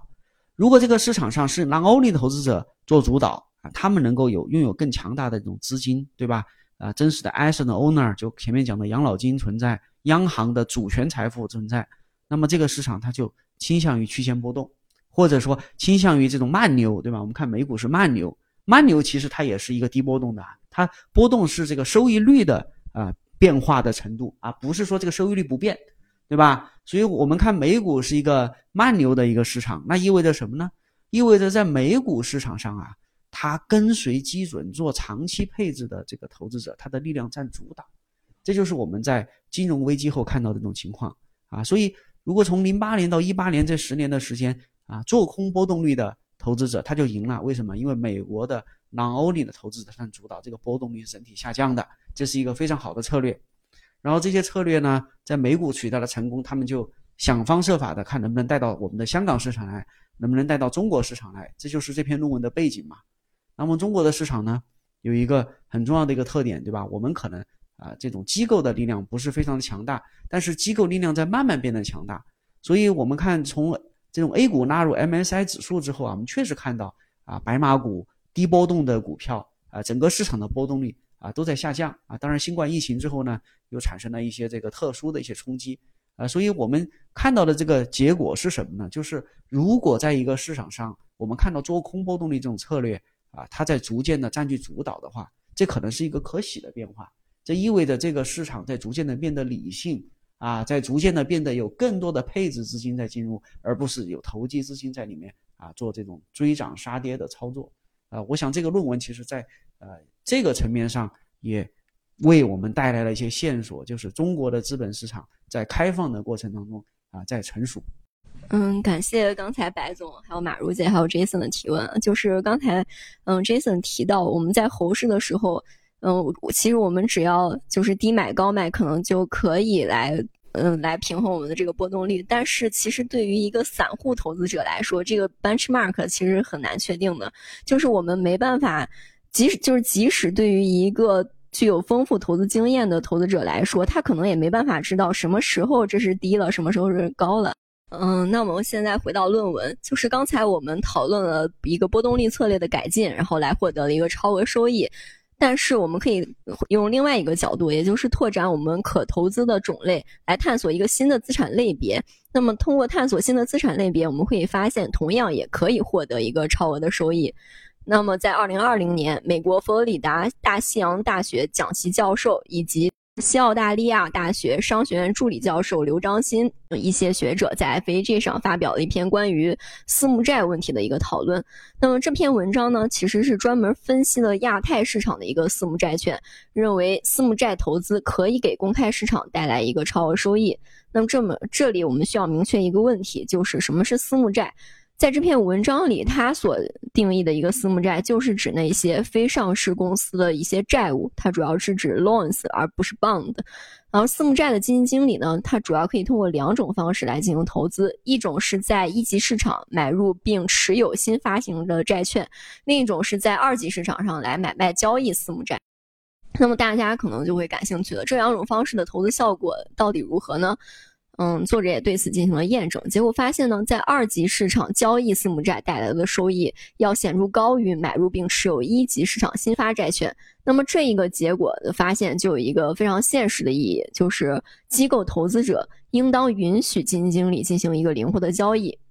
那么既然可以获得超额收益，那么这个超额收益是否会随着时间的推移来跑赢那些公开发行的债务呢？那么对于这个问题呢，作者又进行了另外一个探讨，他就是根据底层的一个债贷款的数据，然后创建了一个亚太私募债回报指数，嗯，在文章中就是 APCR 指数。它具体的构建方过程是这样的，就是首先它假设贷款每天都处于两种债的状态，一种是违约，另一种是没有违约。然后作者就借助亚太地区一个投机级的一个评级，由那个标普公司他提供的，然后用他们所计算的一个累计违约率来计算出近似的贷款违约概率。其次呢，计算出。贷款从到期到启动，嗯，到启动期的一个回溯来确定每种信用状态的一个投资价值。那么在计算过程中呢，贷款周期内它合并了息票的支付，最后根据投资价值构建了这个 APCR 指数。那么需要注意的是，我们的私募债想要进入该指数，它需要有一个要求，就是任意一天它必须要有至少两种活跃的一个投资。那么，为了研究私募债回报是否不同于公开发行债务的回报，嗯，作者利用这个指数，它的指数的收益，然后就是作者利用这个 APCR 构建的指数收益，然后减去了摩根大通亚洲信贷指数 GACI 的这个收益，得到了一个超额超额的收益指数。结果发现，这个超额收益指数是显著的，并且随着时间的推移，嗯，它依然保持。这也就回答了我们刚才所提到的第二个问题，也就是该收益能够稳定的跑赢公开发行的一个债务。那么从整体来看呢，对于私募债投资来说，投资亚太市场能够获得一个稳定的超额收益，并且，嗯，样本中数据百分之三十六的债务是由中国公司发行的。其中百分之三点八的债务是由香港公司发行的，那么说明了在境外发行私募债已经成为了中国公司一个相对重要的融资模式。但是呢，对于中国的私募债投资的表现，它并没有优于其他的亚太市场的私募投资。也就是说，我们的机构投资者对中国公司发行的私募债，并没有要求一个更高的一个风险溢价。但是我们也相信啊，随着中国金融市场的一个进一步发展和国际化的深入，中国公司的私募债也一定会在未来大放异彩的。其实这个私募债这个概念，可能对我们很多听众还比较生疏。然后刚才秀婷你有介绍说，呃，这些债券其实很多都是中国公司在海外发行的。那可能我们比较熟悉的是这个，比如像中资美元债。那刚才你说私募债其实是一个漏，但是这样的话感觉和这个中资美元债是有一定区别的。你可以帮我再解释一下这个私募债具体是一个什么样的这个资产形式吗？所谓的私募债，按照我们论文当中的定义，它是指非上市企业的债务，它包括直接贷款、不良债务。基础设施债务、还有夹层债务、房地产债务、风险债务等等。当然了，随着融资需求的增加，中国企业也通过私募债进行融资，并且获得了国际投资者的青睐。啊，私募债它的发行啊，在这个国外市场上很多都是跟企业的呃并购、夹层融资啊相相关的。那么私募债的这个发行方啊，它通常呃是这个。企业啊，进行收购的这些企业，他们要进行这种杠杆收购啊。那么在这个 LBO 的过程当中呢，呃，银行啊作为这个私募债的发行人啊，他可能会自持一部分这个私募债啊，然后也会这个向市场啊发行一部分。那么这种二级市场交易的机会，很大程度上啊啊都是这个投资者，不管是银行还是这些啊企业的持有人。呃，这些私募债的发行呢，很多情况都是啊，这个企业在 LBO 的过程当中啊，它需要啊这个进行啊一一定有一定风险的杠杆融资啊，那么为它做承销的这个投资银行通常会自持一部分这些私募债啊，同时呢，这个啊是大部分的私募债呢啊都会呃这个面向市场啊，向啊真实的这个资产管理机构啊，包括一些这个专门做私募债的私募基金。啊，去啊发行，啊，那么这种二级市场的投资机会呢，啊，通常来说都是这些持有人，不管是自持的啊，还是投资者啊，他们在需要这个呃流动性的时候啊，他们可能就会对这些私募债进行一个啊折价的一一个出售。那么由于这个你需要流动性，那么在市场上的话，你给的价格啊，呃，就肯定是要啊有所这个折让的，啊，这就是这个超额收益的一个重要的来源。那么我们前面讲到了这个英国养老金的呃最新的这一轮的危机，啊，其实养老金啊就是一个非常重要的一个私募债啊，还有包括啊 PE 基金的一个投资者。那么这些基金呢，最近由于它面临一个流动性的危机啊，它需要补交保证金啊，其实他们也开始在清算自己的一些。啊，这个非公开市场的一些资产啊，那么现在其实也出现了啊这样的一些打折抛售的啊这么一种情况的一些出现啊，那么呃，我想在这个呃问题上呢，啊，我们中国市场上的这些私募债呢，啊，其实啊从这篇文章提供的这个线索来看，在二零二零年的时候，它已经成为了啊亚洲市场上的一个非常呃重要的一个啊发行人啊，所以这个。比例上来看，基本上和中资美元债啊，中国公司的这种发行比例啊，其实是啊差不多的，呃，那么啊现在的这个情况就是说，如果啊我们看到这个中国的中资美元债啊现在有一些这种信用方面的压力的话啊，私募债这方面的压力啊，可能也会逐步的显现啊。那么呃这篇论文给我们的启示就是说，这种呃这种 fire sale 的这种机会啊啊里面往往会意味着一些。啊，有价值的投资标的啊，被这种无差别的抛售啊引发的这种折价出售的这种机会，啊，这些机会的话，其实啊也是呃着眼于长期的机构投资者呃可能呃面临的一个机遇，呃，我想这个文章提供的这个线索也值得我们投资者啊在这里面去进一步做深入的研究，啊，那么啊我们接下来呢，我们就啊想对最近这几年。啊，中国市场啊出现的一个最新的一轮开放啊，就是所谓的这个高水平的双向对外开放啊，这个过程当中产生的一些新的故事啊，以及新的呃 FAJ 的研究成果啊啊做一个介绍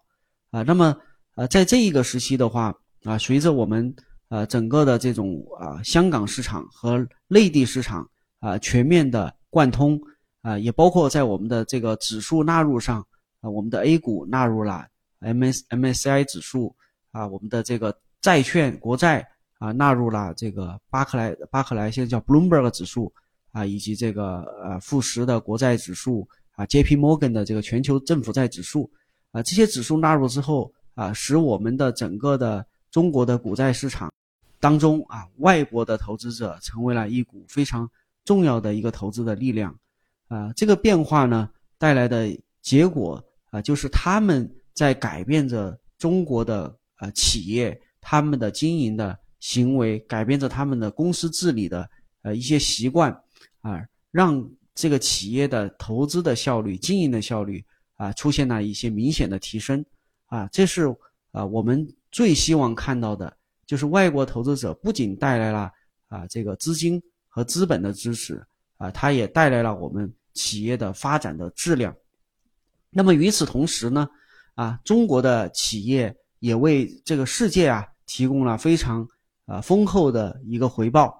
啊，那么在二零二零一年的时候啊，我们也会介绍一篇论文，它专门研究的就是我们中国的在美国挂牌的这些啊中概股公司的 ADR 啊，他们为美国投资者啊创造的回报啊，并不是啊像这个呃美国的这个。个别研究机构啊所声称的那样啊，就是让美国投资者受到了损失啊，其实结果恰恰相反啊，中国的啊这个公司是在美国 ADR 当中啊最主要的啊价值创造者啊。那么这一段时间我们啊看到的一个现象，就是中国的这种回报在影响世界啊，然后世界的啊这个资金啊也在。啊，助推中国企业的发展和升级，呃，这种良好呃互动的这种局面，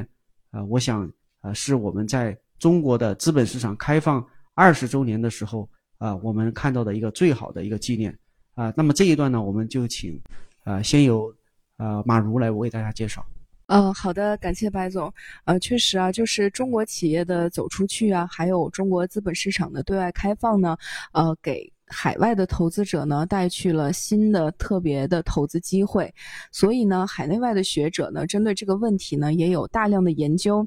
呃，在二零二一年的时候呢，呃，亚利桑那州州立大学的蒋席教授 Hendrick，然后联合了包括香港理东理工大学、美国杜兰大学的学者呢，共同发表了一篇特别关注中国公司 ADR 的一个研究论文。呃，这篇论文的名字呢叫做 Chinese and Global ADRs: The U.S. Investor Experience。那么什么是 ADR 呢？其实简单来说，它就是呃我们美国以外的国家的企业的一些发行的若干股份，然后在美国市场进行上市买卖，然后它的交易程序呢，其实与美普通的美国股票基本上是一致的。呃，为什么要做这方面的研究呢？其实，呃，中国公司的 ADR 一直都是有不俗的表现的。但是呢，在二零年四月份的时候呢，就是瑞幸咖啡它有一个就是被爆出来，呃，营收数据造假的这样一个新闻，然后导致瑞幸的这个 ADR 暴跌，并且呢被纳斯达克摘牌了。这其实呢也让投中国公司 ADR 的这个投资者呢心中产生了质疑。呃，究竟中国公司 ADR 的投资价值是否会大打？打折扣呢？是否可以继续投资中国公司的 ADR 呢？所以呢，这篇文章呢，就是在这样的一个背景下应运而生的。呃，作者呢在这篇文章中呢，呃，可谓是通过了各种各样的方式方法，然后对中国公司的 ADR 的投资价值呢进行了一个非常全面的一个验证了。然后验证的结论呢，就是告诉广大的投资中国 ADR 的一个投资者，就是中国公司的 ADR 确实是能够给美国投资者带来实实在在的收益的。呃，首先一个证据呢，就是来自于中国公司 ADR 创造的一个财富总额。文章呢，通过对呃一九五四年到二零二零年这样一个非常长的一个历史时期，然后共计一千一百六十二只 ADR 的一个分析呢，得出了 ADR 总共为投资者是带来了一点零三万亿美元的财富的。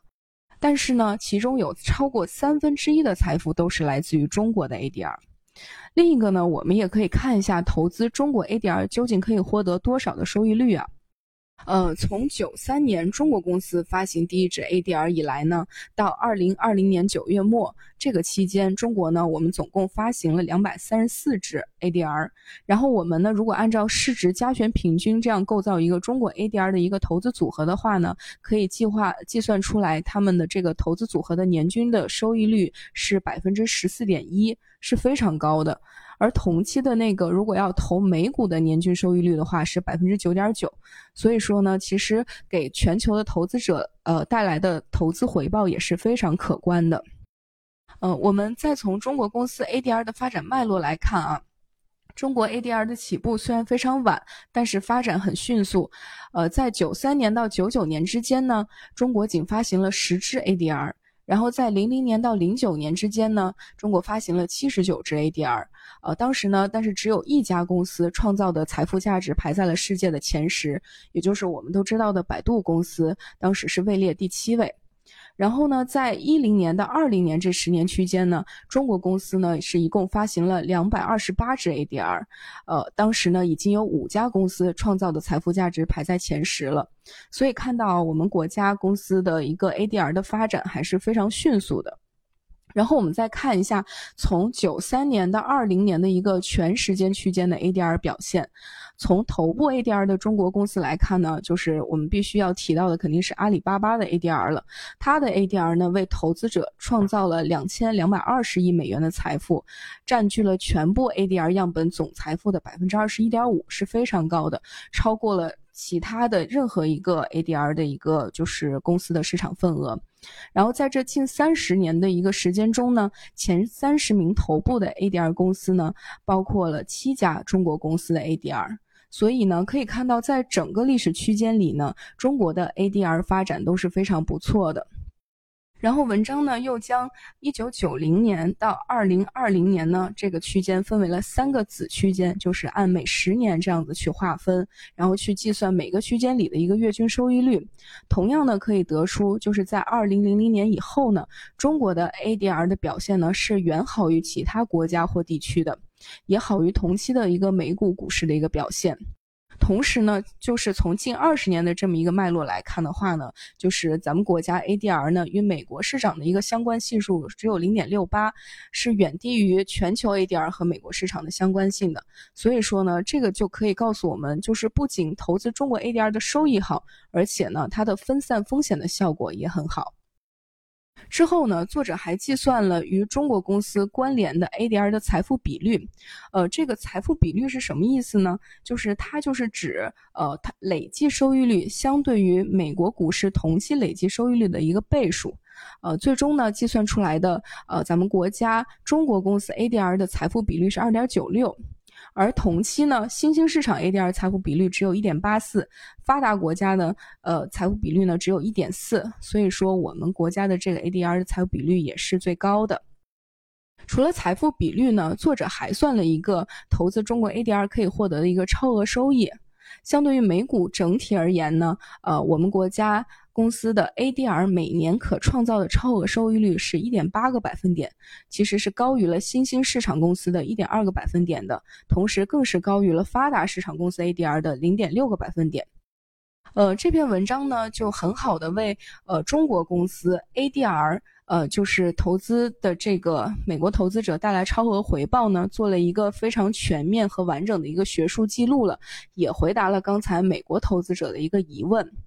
然后我分享的这篇文章呢，主要讲的就是咱们中国企业走出去的故事。接下来呢，也请秀婷分享一下咱们国家资本市场双向开放的故事。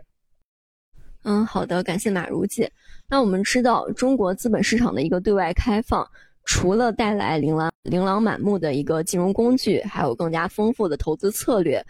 同时，使得我们的金融资产定价市场更该更加的公开透明。那么，对于公司本身的公司治理以及实体经济的投资来说，也是有诸多好处的。那么，在二零二一年这篇文章，它是嗯完全由我们本土的学者，西南财经大学的博士生彭辽，还有重庆理工大学副教授张立光，以及上海大学副教授陈婉怡。嗯，这些学者在 FAG 上发表了《Capital Market Liberalization and Investment Efficiency Evidence from China》。那么这篇文章呢，利用双重差分模型，借助2014年中国实施的这个沪港通政策这个准自然实验，探究了政策。在提高公司投资效率上的一个效果，结果发现呢，沪港通制度的实行显著提升了标的公司的一个投资效率，尤其是在抑制公司过度投资方面。那么，对于投资效率的衡量，一般认为企业投资可能是存在两种一个非效率的状态，一种是过度投资，一种是投资不足。那么具体是如何计算的呢？它主要是利用二零零六年 Richardson。它是利用二人 OLS 回归，将一些公司的财务指标和公司治理指标同实际的投资进行回归，拟合出了一个理论的投资规模，再用理论减去实际值得到的这个残差作为投资效率的代理变量。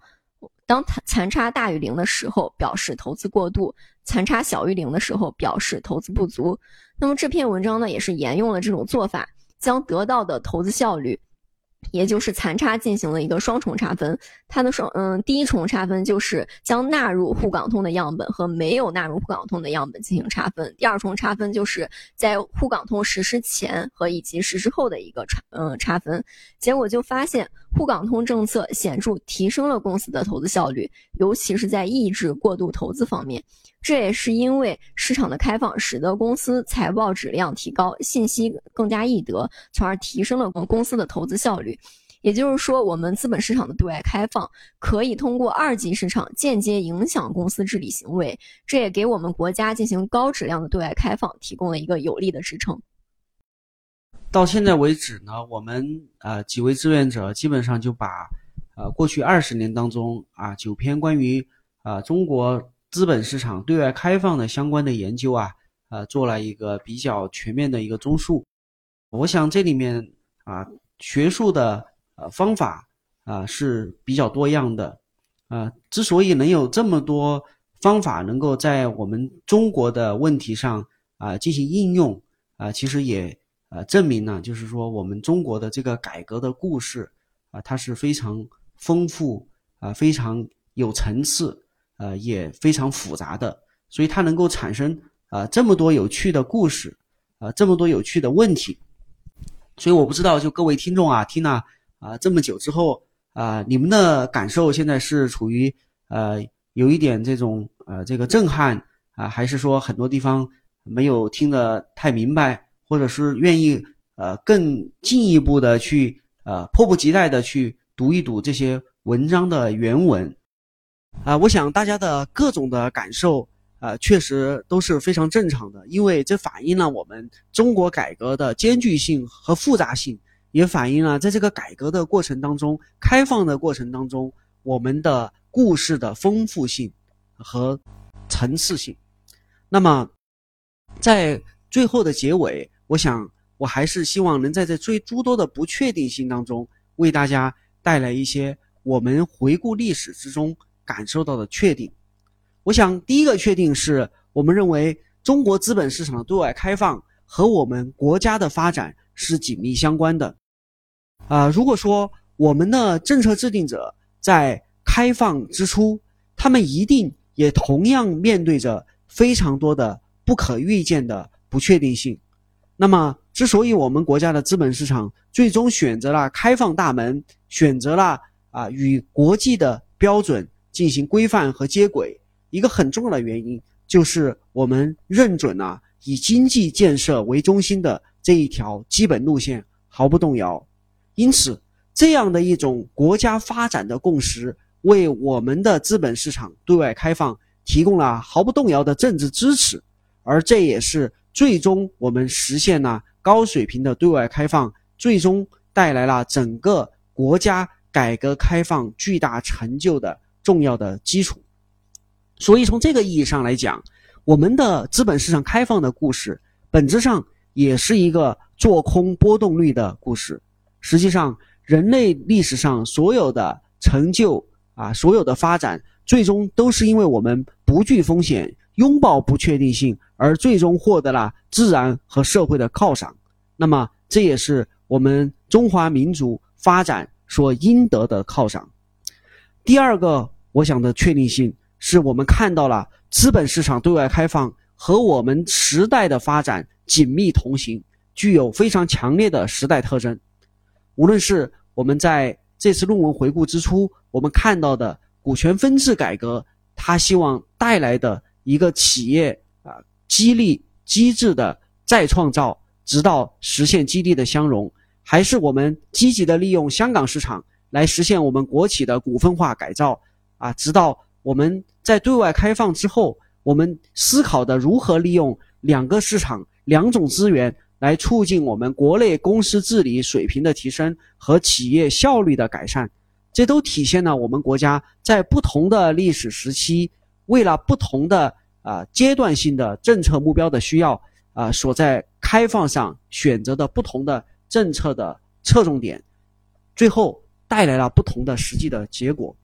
那么，这样的时代特征提醒我们，无论是作为市场的参与者，还是作为学术的研究者，我们如何能够准确地把握时代发展的气息，在时代发展当中去做出有引领性、有开放性的学术成果和市场实践，这是我们所有人的责任。第三个确定性，我想是中国市场的对外开放，它促进了。我们中华民族的紧密团结，啊，我们想在中国啊改革开放之初的时候，全世界都是通过香港市场来了解中国的公司的名字，直至了解了中国的经济，知道了我们国家巨大的发展的潜力，从而开始对中国进行一个战略的布局。那么，当我们最终实现了沪港深三地啊金融市场的深度融合，当我们啊，将中国的公司在纽伦、新港四大金融中心纷纷的挂牌上市的时候，这个时候我们不仅仅让中国的投资成为的是一个概念，而让它成为了每一个投资者都可以触及的现实。而对于我们在中华民族这个大家庭当中，在我们海内外的中华儿女当中，他们都拥有了一个更加便捷、安全和高效的渠道来投资中国，因此也使我们中华民族的企业家精神、管理思想、治理的哲学通过这些投资和研究向世界传播，让中华民族作为一个整体的形象，在国际社会上更加的丰满、更加的立体，也因为我们的成就而更加的受到尊重。最后一个确定性，我想说的是，中国资本市场的对外开放，使人类的知识出现了更加紧密的融合。这种东西方的融合，不仅体现在啊金融市场的要素流动上，也体现在我们的知识和观念在东西方两大市场之间的传播、迭代和更新。中国资本市场开放之初，啊，我们看到的国外的研究者更多的是去发掘基于中国市场的本土化的知识，啊，比如说流通股溢价，啊，就是他们在研究中国市场中看到的一个本土化知识。啊，那个这个知识的话，最后没有呃很长的被保留下来啊，因为中国完成了我们的股权分置改革，这个流通股溢价也就不再存在了。但是呢，它却实实在在的为人类知识保护的丰富啊提供了啊一个重要的参考。但是到了十多年之后，我们看到在 FAJ 的论文当中啊，中国的市场数据、市场的回测已经可以。不加任何特殊的处理，就可以直接为全世界的金融市场的理论进行实证的验证。这就意味着中国的金融市场已经开始为全世界创造全球化的知识，成为了人类知识的一部分。我想，这是我们这个民族啊对于全球的又一重大的贡献。这也是我们最终促进了知识的融通和深化的一个结果。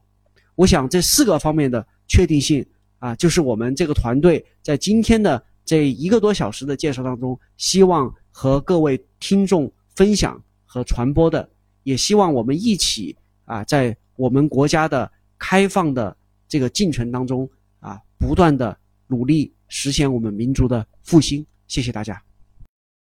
啊，感谢雪石总和咱们 FAJ 这个中文项目推介的。呃，团队给大家回顾了这个中国资本市场开放的这个非常不一样的二十年。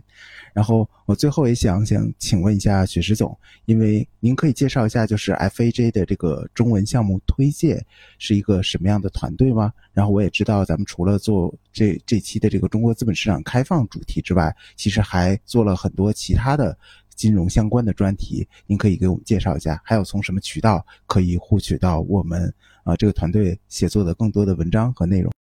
啊，好的，呃，FAJ 呢作为呃 CFA 协会的会刊，那么我们北京金融分析师协会啊也组织了我们的这个会员和志愿者一起来将这个会刊当中筛选出对中国市场投资和研究具有啊参考意义的研究成果，进行我们的啊综述，进行二次传播。啊，这是我们这个项目的一个重要的定位，啊，所谓二次传播呢，就是说我们不是简单的对这些论文进行一个啊机械化的一个翻译，而是在我们理解这个论文研究成果的基础之上，结合我们自身在中国市场从事投资和研究的丰富的经验，啊，提炼出啊其中的思想的闪光点、方法的啊改进之处、创新之处，啊，从而以此来推动。我们整个中国市场投资和研究水平的提升啊，这是我们的定位。所以围绕着这个定位呢，我们非常强调的一点就是，我们的这个项目团队的成员一定要有在中国市场从事金融市场研究和投资的经验啊，不能是这个啊完全的这个理论上的一个推荐啊。所以我们的原创性啊是比较强的。我们的每一期的这个 FAJ 的中文推荐都有我们啊这个项目团队啊自己。啊，这个的这个研究的感悟啊，自己提出的这个创新点啊，形成的这个推荐语啊，这是我们重要的一个特色啊。所以围绕着这么一个导向的话呢，我们主要是做这个三个方面的啊，这个文章的啊筛选和推荐啊。第一个方面呢，就是市场的热点啊，这些热点呢，既包括现在大家关心的啊，美联储啊收紧货币政策引起的金融市场动荡的问题啊，也包括在这个今年年初的时候。我们看到的美国的投资者啊，对吧？积极的去投资这个呃秘密股啊，散户的投资造成的这个金融市场啊大幅的波动啊，垃圾股的暴涨暴跌啊，这些特有的市场现象和特有的热点，其实在 FAJ 的论文当中啊，都有非常深刻的研究啊，它可以直接呃链接到啊，它对公司治理是如何的影响，链接到金融市场啊，对美联储的资产负债表的变化是如何的做反应啊，这些热点的话题呢，我们都以学术研究的方式呈现给大家啊，以此来启发大家的研究和思考。第二个方面呢，就是市场的前沿的啊投资的策略啊，这个主要的代表呢啊，其实就是啊在 CFA 协会研究当中长期关注的一个方向，就是绿色金融和 ESG 投资。那么从二零二零年开始啊，中国的这个市场上啊，对绿色金融啊、双碳目标、ESG 投资都有一个非常这个啊这个大的一个关注的这个热度的产生啊。那么其实对 CFA 协会而言呢，这方面的研究啊，已经持续了长达几十年的时间，所以已经形成了非常丰富的研究成果的积累啊。无论是啊上市公司的信息披露啊，如何去影响公司的价值啊，也包括啊企业的这个 ESG 的这个新闻啊，它是如何去影响公司股价的表现啊，包括啊评级的分歧的问题啊，这些问题我们在今年的。啊，这个 ESG 的文章的专题推荐当中啊都有展示，所以大家如果想啊了解更多呃关于 ESG 投资的思想方法和成果的话啊，都可以呃尽量多的关注我们的啊项目的推荐。那么最后一个方面呢，啊我们是想面对的啊国内的职业投资人或者说专业投资者啊，提供一些更高阶的研究的啊服务的一些知识。这里面主要指的就是啊我们的。CFA 协会啊，作为全球啊这个价值投资组合管理和资产配置的一个啊前沿的啊研究和这个学术组织啊，它其实在这方面能够吸收到啊全球在资产配置和组合管理方面最先进的理论成果的发表。那么这些成果里面呢，会产生一些很多有有洞见的思想和方法啊，我们将这些前沿的理论方法进行整理。推荐给大家，比如说今年我们有一篇啊，去年的这个呃这个获奖的一篇论文，叫做这个啊 EPO 啊增强组合优化。这篇优化呀，它就解决了一个重要的问题，就是让我们去理解为何啊全球这些伟大的投资者，他们投资方法呃为何有这么多的不同。那么这些不同当中的话，如何找到一个共同的框架去啊容纳？包容、兼容这些不同的方法和理论，啊，我们在这篇文章当中啊找到了啊一篇文章可以告诉你，巴菲特、索罗斯、西蒙斯这些伟大的投资者，尽管他们的思想方法、投资理念千差万别，但是我们会找到一个统一的框架去包容它啊，去让你更好的去理解我们资产配置的方法和理念啊。那么，这是我们提供的第三方面的。呃，这个研究的这个成果，那么我们的所有的这个研究的内容的话，都会定期的啊，在我们的北京金融分析师协会的公众号上啊进行发布啊，然后在啊学说平台啊上面也会有我们的音频的这个啊讲书啊，所以欢迎大家啊持续的关注我们的研究，也欢迎大家对研究有兴趣的同仁加入我们的行列。好的，谢谢。那各位听众还有会员，那欢迎大家去关注我们 FAJ 中文推介项目。然后再重复一下它的这个内容，可以在我们的北京金融分析师协会的公众号平台和学说平台上找到。然后这次也再次感谢三位嘉宾啊，白雪石、秦秀婷和马如的到来。好了，大家对中国金融开放史这个话题还有什么想说的？欢迎在评论区留言和我们交流。或者还有什么好的选题，也可以在评论区提出来。如果你们喜欢这期节目，还请多多点赞、打 call、收藏、转发支持我们哦。如果大家还想收听我们的往期节目，可以在各大音频播客平台搜索“特许金融街”或者“北京金融分析师协会”订阅和关注，那真是对我们最大的鼓励了。想要获取本期图文推送和进一步了解协会其他精彩活动的朋友们，可以继续关注我们的公众号“北京金融分析师协会”。最后，再次感谢三位嘉宾的到来，我们下期见，拜拜。